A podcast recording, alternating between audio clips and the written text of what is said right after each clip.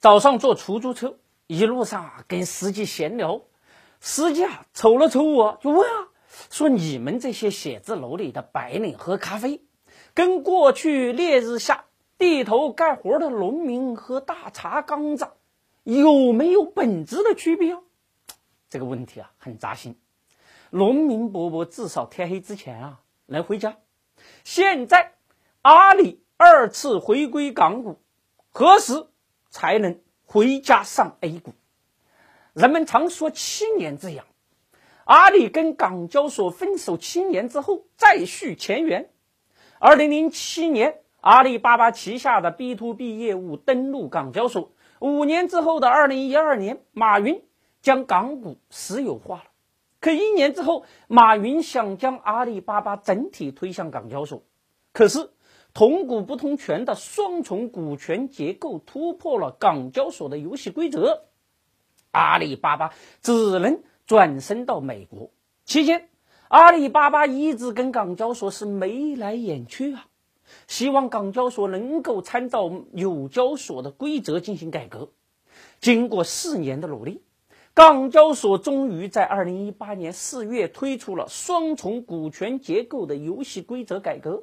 这是港交所二十年来最大的一次变革。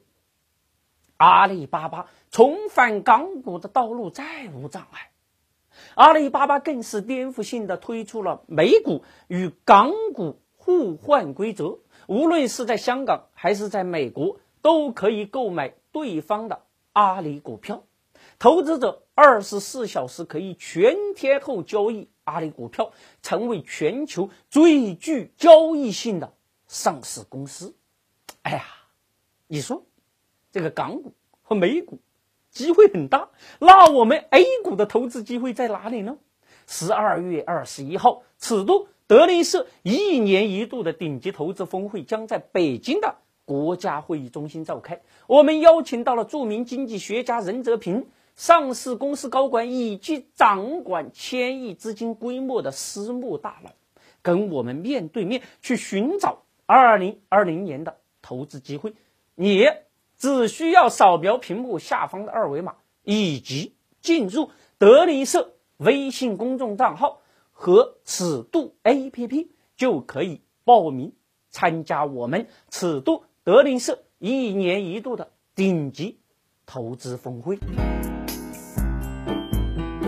港交所为了迎娶阿里巴巴，用了四年的时间去修改游戏规则，更是打通了港股跟美股互换交易的通道。其实啊，马云在阿里巴巴美国上市的时候说过一句话，那就是只要条件允许，我们就回来。港交所在奔跑的时候，其实啊，A 股也在奔跑。中国推出了存托凭证，也就是 CDR。交易制度可以解决海外跟 A 股的法律监管问题。当时，阿里、百度、腾讯等八家企业入围第一批 CDR 名单，小米更是向证监会提交了 CDR 招股书。没想到，在临门一脚，CDR 归于沉寂。无论背后发生了什么，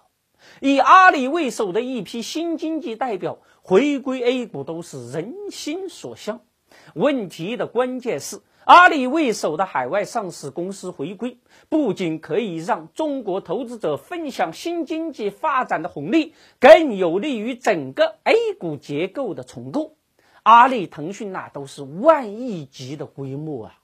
他们进入股指可以有效的改变以银行、石油、钢铁为首的权重结构，因为。多地同时上市，